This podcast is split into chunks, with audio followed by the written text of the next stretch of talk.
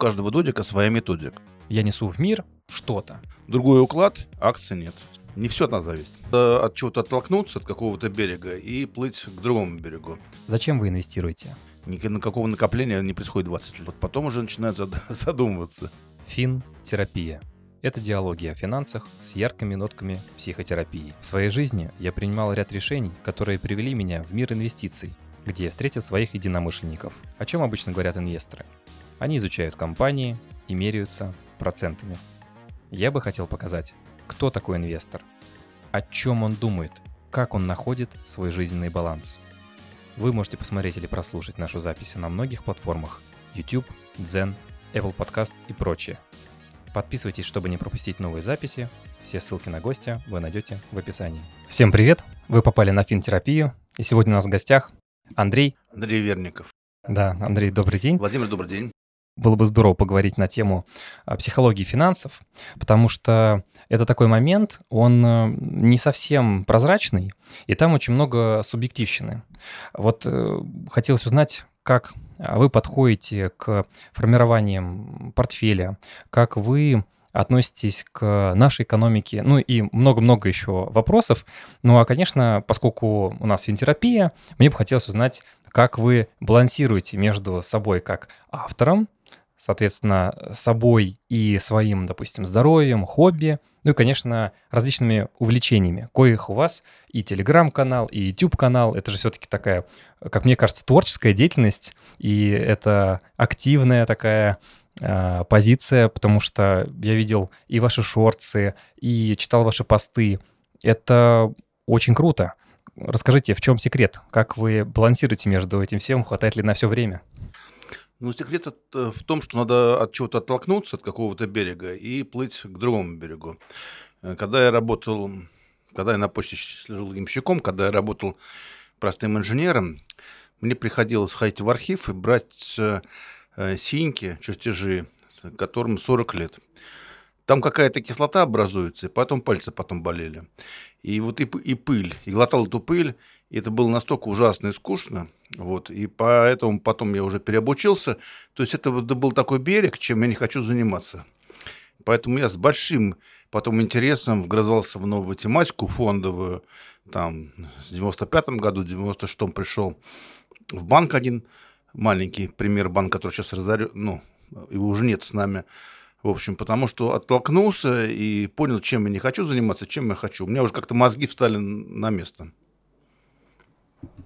То есть это, получается, такая была отправная точка для вас. Вы понимали, э, что не хотите делать, и, скорее всего, у вас формировалось э, за столько лет опыта некое такое семантическое облако, в которое вас вела дальше жизнь. А на что вы ориентировались? Может быть, был какой-то э, человек или какая-то книга, которая позволила вам свернуть с этого пути и найти свою цель? Да, ну вот опять хочется вернуться. Мне кажется, до мужчины и до женщины нужна важная, интересная работа, чтобы с нее не хотелось уходить, чтобы глаза горели. Это очень важно. А это может быть фондовый рынок или что-то другое. Не обязательно все в фондовый рынок идти. Мне был интересен фондовый рынок, поэтому еще было счастливое обстоятельство, что управление метрополитена, где я работал, оно было на станции Проспект Мира, а, как раз одна остановка до, до биржи из старого здания Финама, где торговались и ваучеры, и Дока Хлеб, АО МММ, там все это было. Ну, это, в общем, было как знак, что ли, что с этим надо ознакомиться. И когда ознакомился, я понял, у меня еще друзья были из Орла, из Липецка, вот, которые там на месте покупали ваучеры. Я понял, что эта тема интересная. А тут есть во-первых, нет начальников. Это большой, большой плюс. И есть куда развиваться. Вот поэтому я с большим энтузиазмом и не жалел ни капли. Хотя первые два года, сказать по правде, икру я не, не ел. Вот первые два года были не, особо такими легкими, когда вот ушел в новую область. А как вам кажется, Андрей, вот если человек сейчас находится на старте, он принимает какие-то решения, он молодой и думает про инвестиции в будущее. И достаточно частый такой вопрос появляется сейчас у молодых инвесторов. Вот есть там условно 10 тысяч рублей, куда мне инвестировать? Совсем недавно мы записывались вместе с Алексеем Марковым, автором хулиномики, и он сказал, что самая лучшая инвестиция в таком ключе — это в себя. Ну, то есть лучше книжку купить какую-нибудь или там а, пойти выучить какую-то новую профессию. А как вы думаете, если человек сейчас на старте и уже задумается про инвестиции, а, что а, лучше? Какой бы вы ему совет дали? Ну, Марков прав. Только вопрос в том, как, какую книжку. Дело в том, что у нас э, периодически э, новые технологические вклады возникают. Ну, например, смартфон или персональный компьютер, или что-то, возможно, генная инженерия, возможно, криптоиндустрия. И тут еще важно нужную книжку купить, а то эта книжка заведет тебя в тупик. Надо исходить из того, что в течение современный человек в течение жизни трудовой, он будет менять работу несколько раз, потому что жизнь наша очень динамичная. В общем, то, что вкладываться в обучение, я согласен. Это значительно более выгодно, чем покупать акции. Поэтому тут он прав. Это вот самое выгодное в бизнес, в обучение. Я был бы счастлив, если бы у меня, как моя бабушка оставила мне кафе где-нибудь на, на площади какой-нибудь Тритона в Риме. Но не оставила мне бабушка, а это был бы самый лучший бизнес с хорошим денежным потоком, там, в общем, стабильно. А тут приходится как на вулкане жить.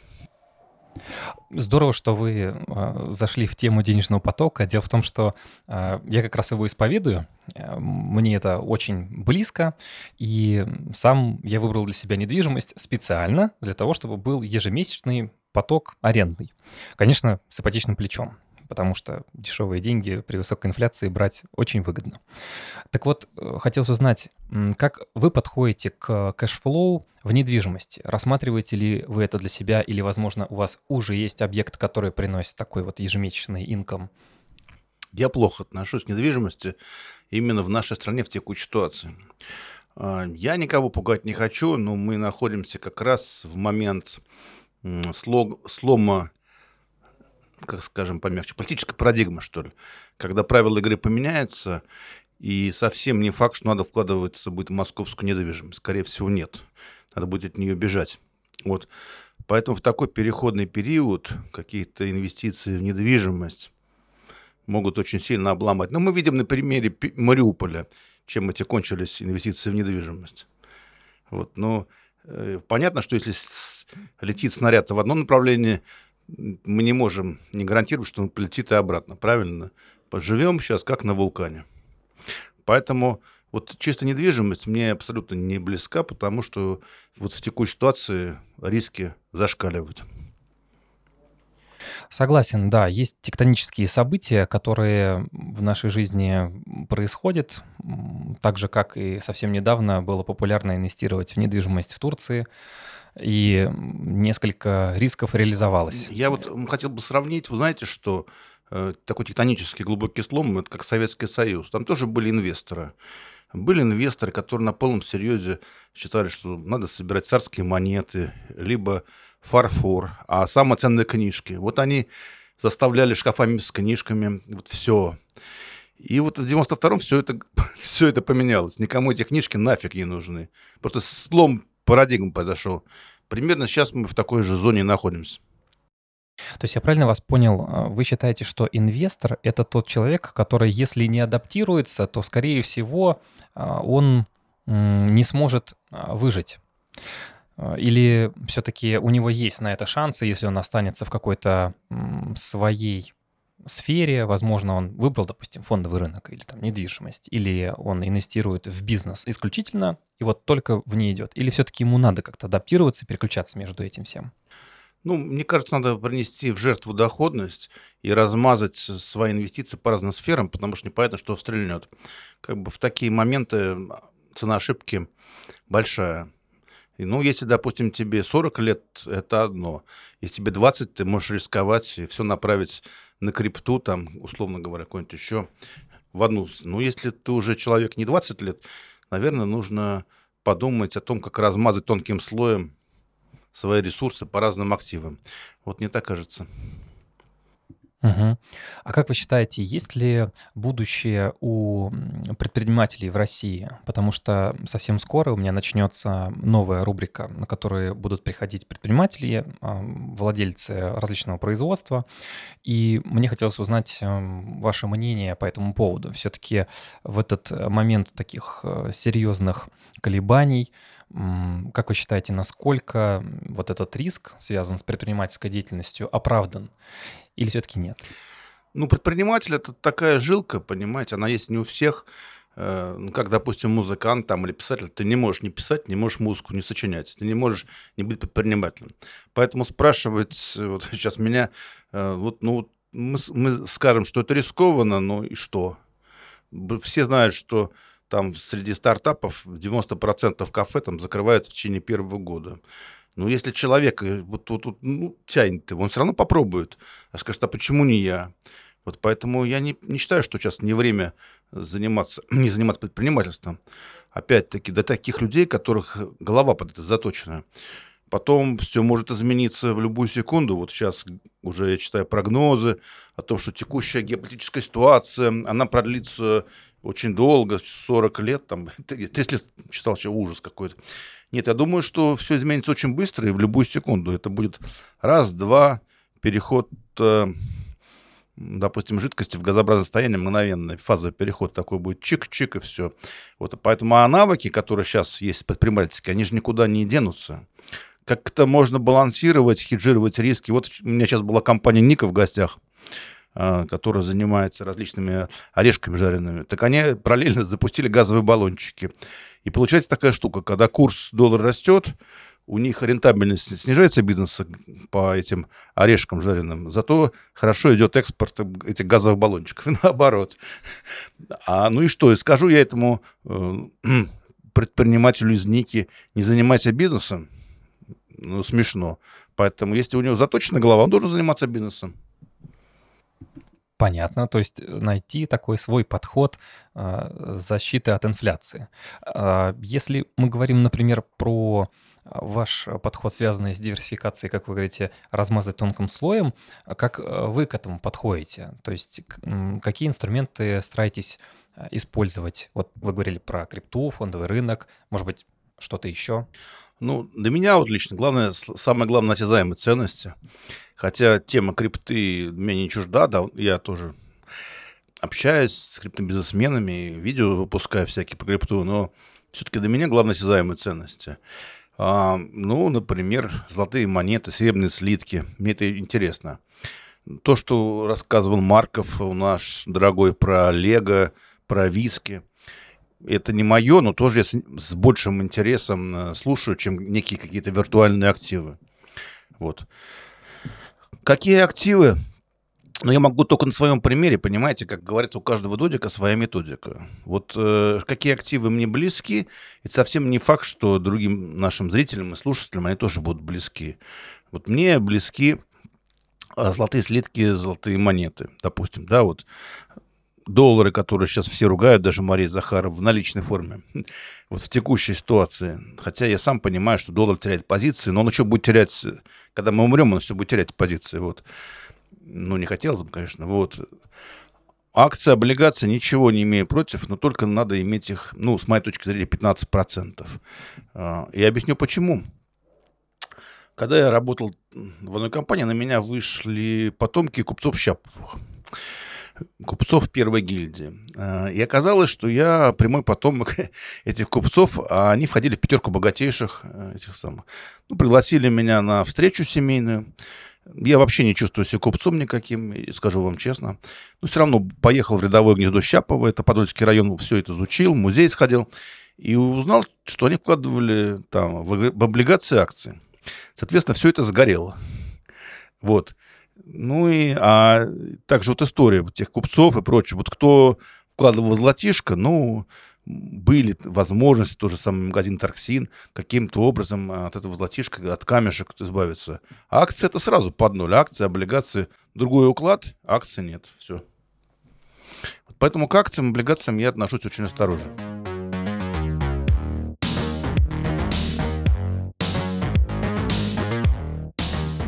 Понимаю. А что касается, например, такого старого понятия про то, что покупайте землю, мол, ее больше не производит.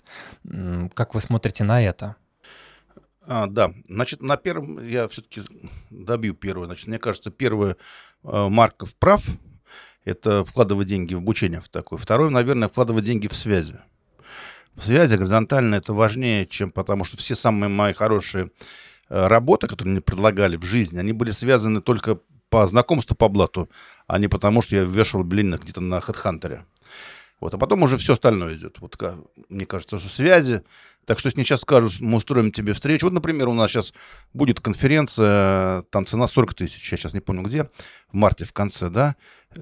Вроде дорого, недорого, не знаю, но если ты там сможешь завязать необходимые знакомства, не так уж это дорого. Вот, потому что связи очень хорошо. Забыл вопрос, который вы задали. А, связанный с э, землей был вопрос. То есть, поскольку ее не производят больше, есть такое мнение, что, мол, это такой дефицит на всю жизнь, поскольку у нас есть одна только планета, и если у вас есть э, земля, вот как, допустим, Билл Гейтс там поступает, он э, активно закупался уже много-много лет той землей, на которой можно было что-то выращивать. То есть у него есть там ранчо, здесь какое-то посевное поле, здесь еще что-то, где-то здесь э, в, в определенном месте есть чистая вода. Он там, например, покупает какие-то гектары земли. Вот как вы к этому относитесь? Стоит ли игра свеч? А, это надо жилку иметь какую-то, да? Вот у нас был, например, Павел Жуковский, криптотрейдер, да, который м, купил землю в Крыму. Надо еще location, как и location, location, во-первых. И надо иметь так жилку. Вот если тебе в кайф этим заниматься землей, мне вообще не в кайф. Вот это не мое. Не мое и все. Но если это тебя греет, деятельность, значит, ты будешь врубаться, изучать изнутри. Вот, ну, надо иметь в виду такую фразу, которую сказал Пелевин, что любая революция — это передел собственности. Так что, если что, то ваша земля будет уже не вашей землей. Понимаю. А если мы говорим про будущее, то у нас же очень много футуристов, которые говорят про изменения достаточно серьезные, связанные с новым поколением, одно из которых — это шеринг-экономика, то есть молодые люди сейчас, они уже не хотят владеть машиной, как, э, допустим, предыдущее поколение, а, которое хотело, допустим, себе какую-то крутую тачку, а сейчас, наоборот, подход такой, что можно ей поделиться и взять ее на время, именно на тот момент, когда она тебе нужна. Так же, как и с жильем. Раньше, вот, допустим, в советское время нужен был там свой уголочек, не арендованный, а вот именно свой, пусть маленькая, зато своя и прочие-прочие поговорки, которые ходили тогда э, в народе. А сейчас, наоборот, молодежь, она старается выбирать какие-то другие форматы, управляемые апартаменты, где тебе там за 5 минут принесут горячий суп, э, потому что ты нажал две кнопки в приложении, или, допустим, каливинги, которые сейчас тоже активно развиваются по всей планете. Вот э, как вы смотрите на такое будущее? Хорошо. А вот смотрите, вот молодежь зависает э, в социальных сетях, там, ТикТоке, ну и других там запрещенных в России э, социальных сетях, незапрещенных, да. Вот, допустим, они покупают студию в Ставрополе для себя, ну, там, модную студию или а, там арендуют. Вы уверены, что это их решение? Или индустрия им подсказала?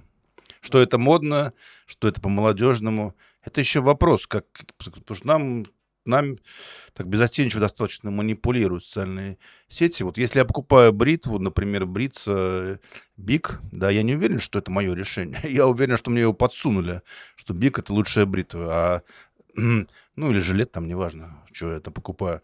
Вот поэтому, ну, если молодежи близко, так это близко. Это разный подход. Ев, европейский подход, он такой больше вот связан с арендой, американский больше с собственностью. Что кому близко, пускай все дороги будут открыты, я считаю. А, так, возможно, это как раз и определенный тренд для инвесторов искать площадку, которая притягивает молодежь, выбирать, допустим, вместо какой-то квартиры именно каливинг или какие-то управляемые апартаменты, так же, как и, допустим, инвестиции а, в машины, которые можно сдавать в аренду тем же самым а, сервисом каршеринга. Как вы думаете, может быть, вот этот подход — он эм, имеет шансы выжить в будущем. Только давайте не забывать, что молодежь, она имеет, имеет свойство стариться. Вот, и когда у них появится жена и дети, может, может быть, их за, за, на природу потянет. И скажет, почему нам домик не купить и дачку на природе? Потому что почему не выгуливаем своих детишек? Может быть, и так получится, да? Вот. Это как в Калифорнии в 68 году получилось. Там были дети цветов, там тоже нам не нужна собственность. И все, побросали, уехали, а потом наигрались и обратно, и в общую колею, и пошли вместе со всеми. Так что тут давать какие-то прогнозы на тренды, что это вот так вот. А, ведь это все было, и вот э, если мы вспомним и в революцию 17 -го года вот эти построения и общие дома, чуть ли не до общих жен не дошли. А потом, потом в комсо... Да, и Правда, потом это коммунисты отвергали, сказали, что это вранье. Ну, это было там что-то такое, что комсомолка должна, а чего не должна. Не будем эту тему развивать.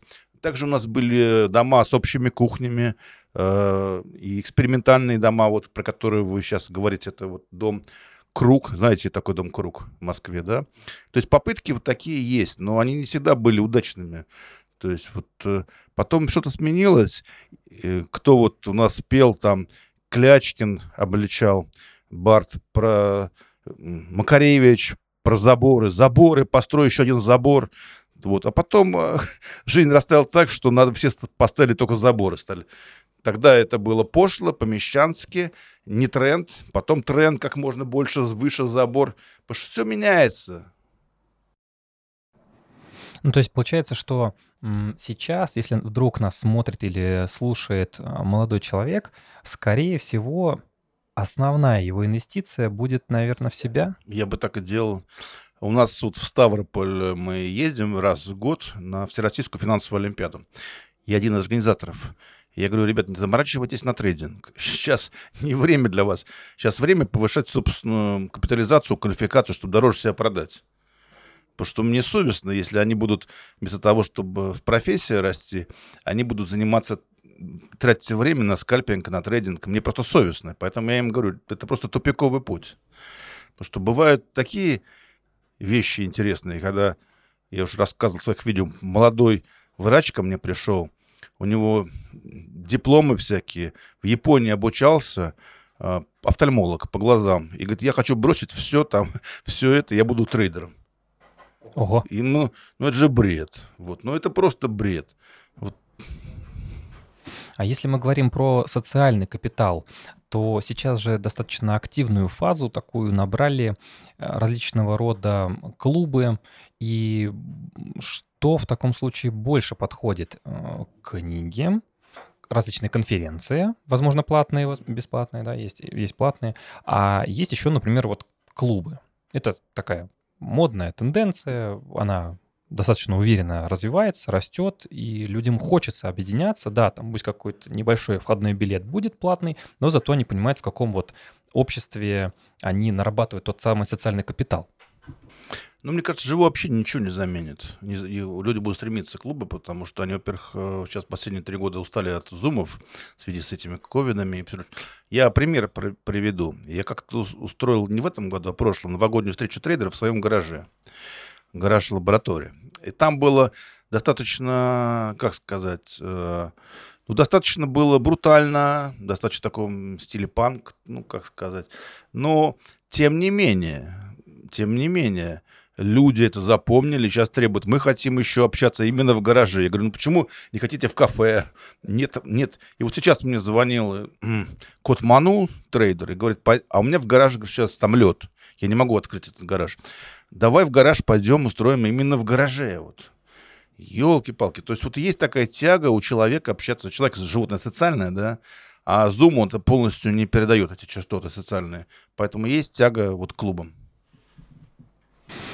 Я это чувствую, потому что каждый раз, когда у нас после стрима здесь собирается тусовка, это невероятно. Ты не устаешь, э, не хочется расходиться. Я от этого получаю, естественно, удовольствие. И называю это окситоциновые посиделки, потому что нашему организму действительно это полезно. А как э, вы проводите время, возможно, со своими подписчиками или у вас какой-то, может быть, есть клуб такой по интересам, кроме а, гаражной пати? А, я провожу время в плане фондового рынка, имеете в виду? Да, да, да. А, в план фондового рынка, да? Угу. Ну, как основном я занимаюсь этой деятельностью, потому что мне нравится общение с людьми, вот нравится новыми людьми, и как бы я считаю, что есть 200 типов людей, потом идут повторы. Поэтому, поскольку у меня с самого начала был жизненный опыт хороший, удалось пообщаться с разными типами людьми, э, людей, поэтому сейчас я как-то спокойно к этому отношусь, я уже так определяю, так, а с этим так, так общаться, с этим так, с этим так. Никаких проблем нету. Это мне помогает, это мой козырь, и, в общем, помогает с моей деятельностью. Имею к этому вкус. Поэтому сейчас вот я суди... с интересом к этому. Вот, например, банки есть. А, я звонил, сейчас я не помню даже какие банки, э, прямо сходу их раскручивал, говорю, давайте мы пообщаемся. Может, там есть какой-то интересный спикер, я же не знаю. Вот для них это, конечно, не совсем ожиданно, ну, то, что я звоню, они, может, это не ожидают. Но, тем не менее, я говорю, ну, хорошо, не зайдет спикер, ладно, иду в другой банк, там, вот я не знаю, что там за люди. но они кого-то выдадут на первый план. А может, а бывает так, что человек к тебе сам подходит. Был момент, ко мне подошел такой Рома Ермаков. Его никто не знал тогда еще. И потом он хорошо зашел. Потом сейчас люди говорят, вот, а где Роман Ермаков? Мы хотим Романа Ермакова. Заранее не определишь, пока с человеком не пообщаешься. Зайдет, не зайдет, интересно это людям, не интересно. Вот поэтому вот э, я провожу время такие вот связано с фондовым рынком то, что не связано с инвестициями, или то, что я там не пишу какие-то запросы СМИ, которые ко мне сыпятся. Вот я общаюсь. Понимаю. А что касается отдыха, ведь не, не только все связано с деятельностью, нужно еще как-то после этой моральной нагрузки отдыхать. Как вы к этому подходите? Может быть, есть какая-то а, формула отдыха у вас лично? Вот, например, а, Гандапас в своей книжке писал, что а, он вывел для себя определенную формулу именно из-за того, что в основном он работает головой, работает с людьми. Это, говорит, очень тяжело, поэтому для меня, говорит, нужно три месяца отдыха в году. Только тогда я могу нормально, восстановившись, продолжать дальше работать с людьми. Как это у вас, Андрей? Ну, во-первых, для меня работа отдых. Я, я же вот даже иногда, ну, просто не останавливаюсь. Проснулся и работаю, и для меня это в кайф. Ну, просто интересно. Вот. А во-вторых, для меня лес. Мне как-то повезло, я живу прямо 200 метров от леса. Вот. Сейчас там лыжников полно, потом будут велосипедисты, но мне прогуляться в лес — это большое удовольствие. Как-то вот сбрасываешь себя это все нагрузку. Вот потом у меня друзья есть, которые не связаны никак с фондом рынка. Например, один друг, один из чиновников, там, ну, правда, невысокого ранга, вот, но он тоже хорошо, что из, из другой области, друг детства. И вот мы с, с ним иногда так ходим там или встречаемся с моим любимым человеком. То есть как-то вот отдыхаю душой, потому что нельзя затачиваться только на фондовом рынке. Вот а отпуск, что... когда была возможность, когда не было ковида, я ездил в Европу, мне там нравится. Сейчас вот э, не, не езжу. Ну и потом семейные обстоятельства мне там предлагают куда там поехать, Дубай. К сожалению, не, невозможно сейчас сделать. Не все от нас зависит.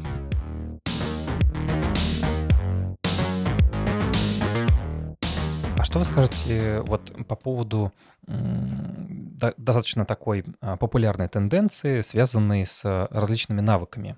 Вот вы говорите, что они полезны, они нужны. Э, я вот лично совсем недавно вернулся со Шри-Ланки и освоил серфинг. Для меня это прям вот совершенно новое, никогда этого не делал. И я прочитал одно исследование про нейропластичность мозга, что э, когда человек делает что-то новое, то вот эти все постковидные какие-то или стрессовые синдромы, они как раз эм, уходят на задний план, потому что для нас вот это новое действие, новый навык, он способствует развитию каких-то новых э, там очагов вот этих вот, э, значит, э, нейронов, выращиваются там новые вот эти сети, новые связи.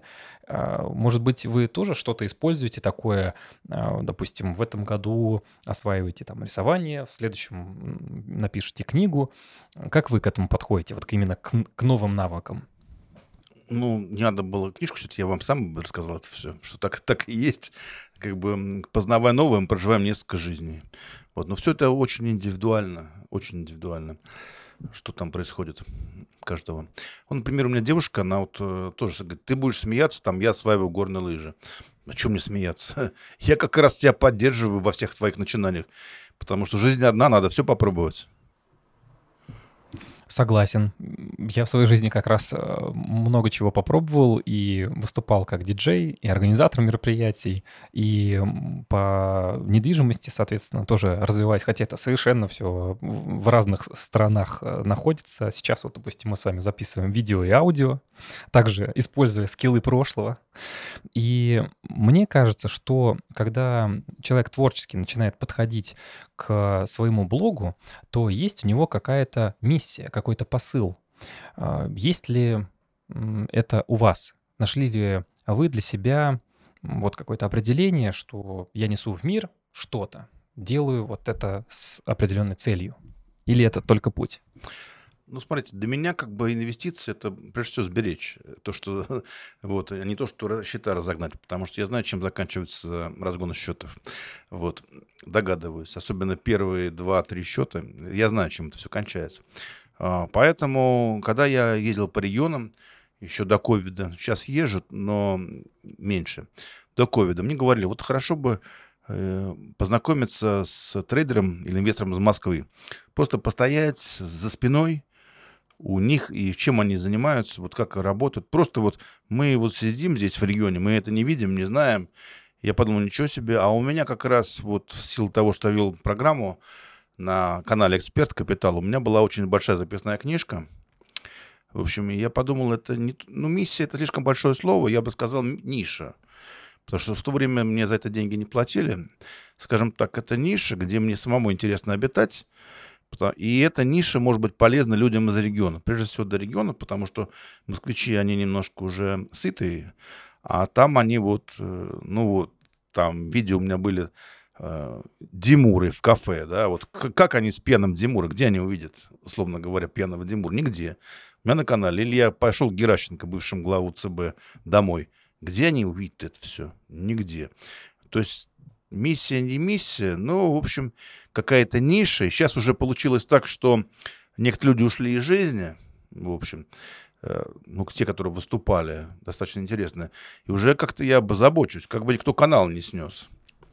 Вот, потому что это как бы память. Я стараюсь вроде все, значит, держать на жестком диске эту память. И поэтому миссия не миссия, но как-то вот получилось так, что вот один человек сказал, я твой канал уничтожу. Но это вот все равно, что тигрица сказать, что я маленькая твой тигренка уничтожу. ну, ну, после этого, как вам сказать, после этого, в общем, я, так сказать, ну, не будите меня в звере, короче. После этого этот человек попрощался со своим каналом навсегда. Согласен. Когда ты стараешься что-то создать э, и понимаешь, что это несет пользу людям, очень хочется, чтобы это оставалось таким и в таком образе, а, который ты хотел создать, что именно ты имел в виду. И сейчас YouTube, различные программы э, монтажа, различные облака позволяют нам как раз, как мне кажется, оцифровать свое сознание и оставить частичку себя там. И даже после нашего ухода. Это будет определенный такой дневник, э, в котором наши потомки смогут э, увидеть, например, своего дедушку или там прадедушку, да, если сохранится функциональность облака.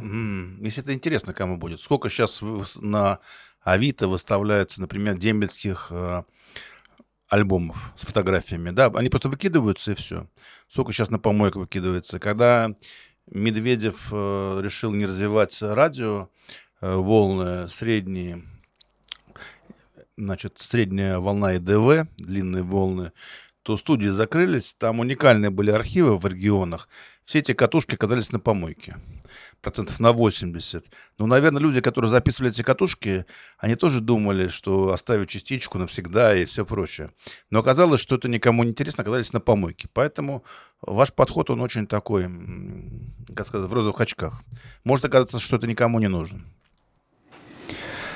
Я могу только надеяться, надеяться на то, что захотят нас услышать потомки. И так же, как подход к инвестициям, это может закончиться уже сегодня, возможно, даже после этой записи. Но все-таки Ответьте, пожалуйста, Андрей, зачем вы инвестируете? Вы же человек, который прошел через несколько кризисов. Э, неужели не было момента, когда хотелось просто плюнуть и забыть? Ну, инвестиции были при Советском Союзе, мы с вами говорили. Вот и люди инвестировали в ковры, в Николаевские монеты. У нас там Глеб в классе был, мальчик, он инвестировал в монеты, да. То есть не надо думать, что инвестиций не было в Советском Союзе. Инвестиции есть всегда. Человек, который заботится о будущем, он понимает, что сегодня он прыгает как зайчик, а завтра может быть попасть в больницу, условно. И поэтому хочешь-хочешь, нужно иметь запасы. Вот и зайчик, и белочка, белочка, все, бурундук, все имеют запасы. И человек должен иметь запасы определенные. Поэтому зачем я инвестирую? Замечательный человек. Вот у меня вот был случай с другом. Работал в очень крупной инвестиционной компании. В общем, ну, есть хорошие на него деньги. Хорошие, потому что начинал с Дерибаска, с алюминия. Хорошие у него деньги еще. И приходит э, новый начальник. Сейчас, кстати, он работает на московской бирже. И говорит, «Э, я не знаю, чем ты занимаешься, и не хочу даже знать. Но хочу, чтобы завтра ты делал лучше, то есть завтра делал лучше то, что делаешь сегодня. И, ну, и он не знает, чем он занимается, не хочет знать. Ну, он тогда встал, спасибо, и ушел, писал заявление, и с тех пор, сука, с восьмого года работает 15 лет. Э, во-первых, и деньги есть, и успешно торгует. То есть вот просто, чтобы не иметь над собой начальника, э, вот, чтобы не быть в униженном положении, желательно не иметь каких-то кредитов, обременений, а иметь запас, чтобы всегда можно плюнуть и сказать, ну, ребята, счастливо. У меня таких случаев было несколько, когда мне пытались там руки вывернуть, я спокойно уходил в свободное плавание и без проблем.